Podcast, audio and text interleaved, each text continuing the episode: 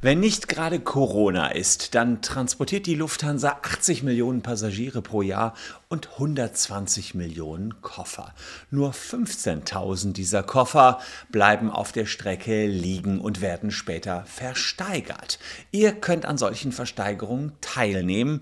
Eine Tasche beginnt ab 15 Euro, ein Koffer ab etwa 40 Euro. Doch wie sieht es eigentlich aus? Ist das nicht illegales Glücksspiel, wenn man da so einen Koffer ersteigert und nicht genau weiß, was der Inhalt ist, denn oftmals, und das ist das Rätselhafte an diesen Kofferversteigerungen, weiß man nicht ganz genau, was drin ist und was, wenn sich nachher der Eigentümer wieder meldet. Ist das Ganze überhaupt nicht eine Persönlichkeitsrechtsverletzung? Wir schauen uns das alles an. Kofferversteigerungen bei der Lufthansa und anderen Luftfahrtunternehmen. Bleibt dran.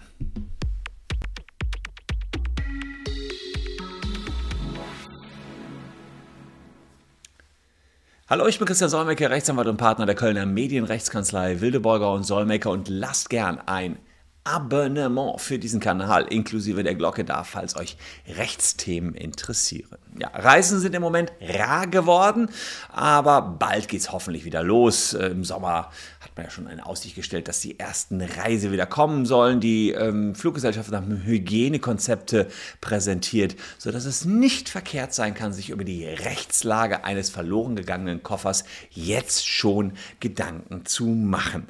Von den Koffern, die verloren gehen pro Jahr, das sind etwa 200.000, äh, tauchen fast alle wieder auf. Und aus allen möglichen Gründen werden gegen Koffer mal kurz verloren oder kommen am falschen Ort aus.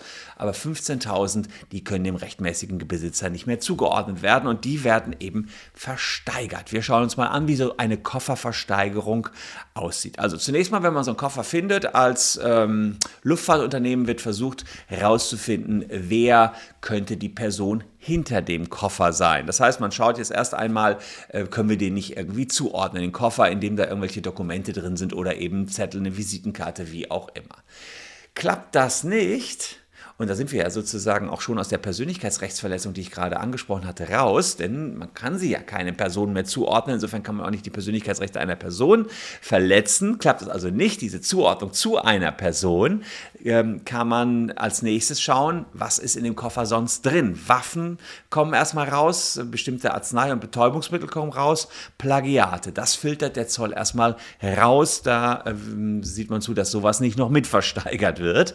Und äh, wenn das alles raus ist, der Eigentümer nicht gefunden werden kann, dann beginnt die eigentliche Kofferversteigerung bzw. Taschenversteigerung. Taschen beginnen oft bei 15 Euro, Koffer bei 40 Euro. Wenn ihr dann so einen Koffer ersteigert habt, ähm, Sie, beziehungsweise wenn die, die Versteigerung losgeht, gibt es meistens zwei bis fünf Euro Schritte in den Auktionen und dann hat irgendeiner das letzte Angebot. Ihr könnt die Koffer nicht aus der Nähe begutachten. Es wird zwar mal ein Koffer aufgemacht, exemplarisch gezeigt, was da so drin ist. Es wird auch mitgeteilt, von welchem Flug der Koffer stammt. Ihr könnt also mm, dann schon ein bisschen abschätzen, sind da wohl Winterklamotten drin oder Sommerklamotten, aber mehr wird nicht gemacht. Das ist tatsächlich so, dass man ähm, ähm, ja, das gerne auch ein bisschen heimlich halten möchte, damit der Preis vielleicht auch höher geht für diese Koffer. 18% Versteigerungsgebühren kommen nachher noch drauf auf den Endpreis, den ihr ersteigert habt und der Erlös, der wird meistens gespendet. Ja, die Frage ist, wie kommt denn jetzt hier überhaupt ein Kaufvertrag zustande? Bei einer Versteigerung nach 156 BGB äh, kommt ein Kaufvertrag auch durch Angebot und Annahme zustande. Das ist ein bisschen anders als bei eBay. Bei eBay ist schon das Einstellen, das Angebot und durch Zeitablauf kommt dann das, der Kaufvertrag zustande mit demjenigen, der zuletzt noch der Höchstbietende war, hier mit Zuschlag. Also der Versteigerer kann den Zuschlag ähm, geben und er ist nicht verpflichtet, den Zuschlag zu erteilen. Auch das ist wiederum äh, anders als bei eBay. Hier kann der Versteigerer sagen, das reicht mir nicht, äh, aber nach 146 eben muss er keinen Zuschlag erteilen. Anders als beispielsweise bei eBay. Und äh, das Eigentum, das ist vielleicht auch noch ganz spannend bei so einer Koffersteigerung, wird ähm, insofern übertragen, als dass sich ein Koffer, es, dass sich bei einem Koffer um einen sogenannten Fund handelt. Der ist in 973 BGB enthalten und mit dem Ablauf von sechs Monaten nach Anzeige des Fundes, also muss, wenn man was findet, muss man es anzeigen, wird der Finder Eigentümer. Also man muss es anzeigen bei der zuständigen Behörde. Ähm, es sei denn, dass sich vorher jemand gemeldet hat, logischerweise. Hat jemand vor dem Ablauf der sechs Monate gesagt, ey, ich ist mein Koffer, dann, ähm, oder ist meine Sache, dann gehört ihm die Sache natürlich. Hier muss man allerdings eine Besonderheit, das sind jetzt die Regeln für den normalen Fund, man muss eine Besonderheit beachten. Ähm, es ist eine öffentliche Verkehrsanstalt, in der die Sache gefunden worden ist. Und da gelten besondere Fundregeln. Ist ja nicht so, dass bei Jura alles so einfach ist. Nein, nein, wird ein Koffer in einer öffentlichen Verkehrsanstalt gefunden, dann gelten die Vorschriften des 978 folgende Bürgerliches Gesetzbuch. Und hier sind Koffer zunächst mal unverzüglich abzuliefern. Also findet ihr in einem Flugzeug etwas, muss das unverzüglich abgeliefert werden.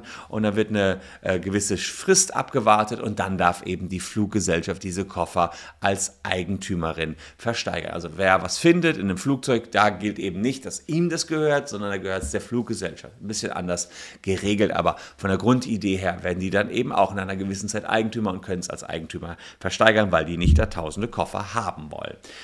Wenn mir jetzt der Inhalt des Koffers nicht gefällt, habe ich dann Rücktrittsrecht. Ihr kennt das vielleicht aus dem Onlinehandel. Da gibt es ein Widerrufsrecht, aber das ist natürlich bei solchen Versteigerungen ausgeschlossen.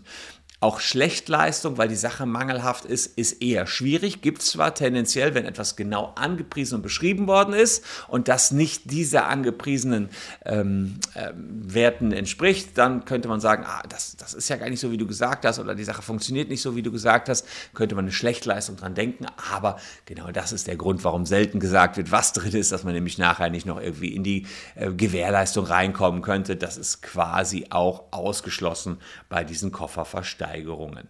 Äh, wenn sich jetzt noch Waffen oder Drogen in den Koffer befinden, wobei das ehrlicherweise selten vorkommt, denn es gibt ja diese Vorabkontrolle, dann müsstet ihr die Waffen nach 51 Strafgesetzbuch echt schnell rausgeben, denn allein der Besitz dieser Waffen wäre schon strafbar und auch bei Betäubungsmitteln ist das der Fall. Also da bitte schnellstmöglich alles, was da an Drogen, wenn ihr da jetzt zwei Kilo, Kilo Koks findet, bitte das Kokain abliefern und nicht selbst konsumieren. Das wäre tatsächlich verboten.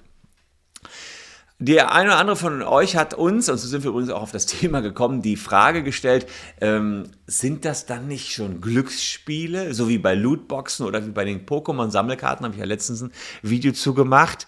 Ähm, das kann man jetzt hier nicht sagen, denn natürlich bekommt ihr niemals einen Totalverlust, wenn ihr so einen Koffer ersteigert. Ihr habt ja nachher einen Koffer. Und deswegen kann man zwar sagen, na, manchmal ist der Wert höher oder niedriger, aber der Totalverlust ist eben niemals da. Ihr bekommt vielleicht was anderes, als ihr erwartet habt, aber ihr habt nachher einen Koffer und ihr habt ja auch tatsächlich die Möglichkeit von euch aus den Preis zu bestimmen, indem ihr höher geht oder nicht höher geht. Das heißt, ihr kauft es nicht, weil ihr auf Glück hofft, sondern weil ihr ein echtes Interesse an diesem einzelnen Koffer habt. Also ein Glücksspiel ist das tatsächlich nicht. Da bleibt noch die Frage, was ist denn, wenn der Eigentümer nachher kommt und sich meldet? Ähm, kann der dann den Koffer herausverlangen? Nein, leider muss man sagen, lieber Eigentümer, hast du da keine Möglichkeit zu. Nach Ende der Aufbewahrungsfrist hat der der Steigerer, das neue Eigentum und der frühere Eigentümer hat eben keine Möglichkeit mehr, an seine Sachen zu kommen in der Regel, wenn es ein Rückflug war, sind die dann ja auch ungewaschen. Äh, weiß ich auch gar nicht, ob der dann noch an seine ungewaschenen Sachen ran will. Wer weiß, aber wenn ein Kilo Gold drin lag, Glück gehabt. Wobei ich mich da ehrlicherweise frage, ob das nicht vorher rausgefischt worden wäre oder mal gesondert erwähnt worden wäre. Mich würde total interessieren, ob einer von euch mal an so einer Kofferversteigerung teilgenommen hat. Ähm, ich äh, weiß, dass es im Internet ja auch Zollauktionen gibt. Das heißt, im Internet könnt ihr auf die ganzen beschlagnahmt, könnt ihr mal googeln, ähm, auf die ganzen beschlagnahmten Sachen der Polizei, äh, wenn die, die den Drogendealer weggenommen haben. Also dann zum Beispiel ein Lamborghini oder Lamborghini, habe ich ja von euch, Lamborghini muss es heißen. Oh, Seht ihr, ich lerne ja von euch. Lamborghini, wenn, wenn die versteigert werden, findet ihr bei Zollauktionen, aber Kofferversteigerungen sind normalerweise vor Ort am Flughafen. Ich weiß aber nicht, ob die im Moment überhaupt stattfinden wegen Corona. Ähm, aber vielleicht hat der ein oder andere von euch ja mal teilgenommen an so einer Kofferversteigerung. Würde mich interessieren, wenn ihr da mal sagt, was war dann drin in dem Koffer, den ihr wirklich ersteigert habt. Also, ähm, so läuft das bei den Kofferversteigerungen. Ein paar Updates dazu. Ich hoffe, dass die Flüge bald wieder losgehen, dass ihr eure Koffer nicht verliert und dass ihr diese beiden Videos von uns auch noch konsumiert, denn das kann nie schaden, sich rechtlich da so ein bisschen weiterzubilden. Euch herzlichen Dank, dass ihr mir eure Zeit geschenkt habt. Bleibt gesund, tschüss und bis morgen.